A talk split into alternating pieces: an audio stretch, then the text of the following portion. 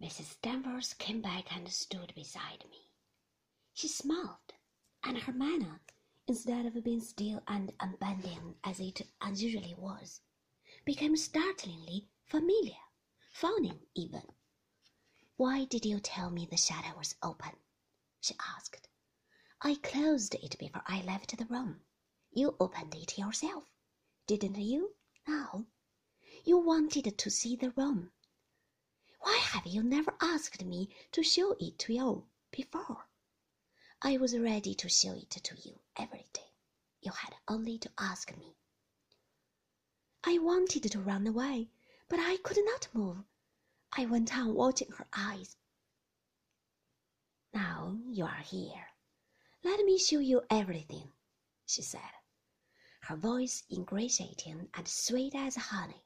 Horrible, false. I know you want to see it all. You've wanted to for a long time, and you were too shy to ask. It's a lovely room, isn't it? The loveliest room you have ever seen.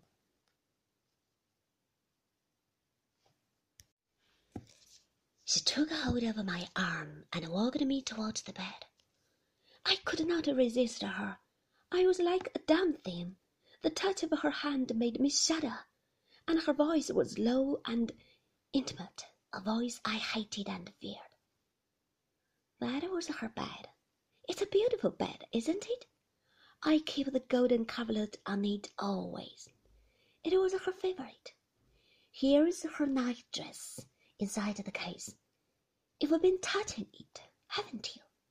This was the night dress she was wearing for the last time before she died. Would you like to touch it again? She took the night dress from the case and held it before me. Feel it? Hold it, she said. How soft and light it is, isn't it? I haven't washed it since she wore it for the last time. I put it out like this, under the dressing gown and slippers, just as I put them out for her the night she never came back, the night she was drowned. She folded up the nightgown and put it back in the case. I did everything for her, you know she said, taking my arm again, leading me to the dressing gown and slippers. We tried maid after maid, but not one of them suited. You made me better than anyone, Danny, she used to say. I won't have anyone but you. Look, this is her dressing gown. She was much taller than you. You can see by the length. Put it up against you. It comes down to your ankles. She had a beautiful figure. These are her slippers. Throw me my slips, Danny, she used to say. She had little feet for her height. Put your hands inside the slippers. They are quite small and narrow, aren't they? She forced the slippers over my hand, smiling all the while, watching my eyes. You never would have thought she was so tall. Would you? she said. These slippers would fit a tiny foot. She was so slim, too. You would forget her height until she stood beside you. She was every bit as tall as me, but lying there in bed, she looked quite a slip of thin, with her mass of dark hair standing out from her face like a halo. She put the slippers back on the floor and laid the dressing gown on the chair. You've seen her brushes, haven't you?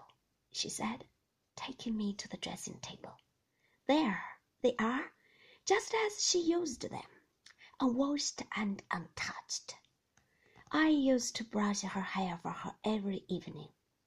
Come on, Danny, hair drill, she would say, and I'd stand behind her by the stool there and brush away for twenty minutes at a time.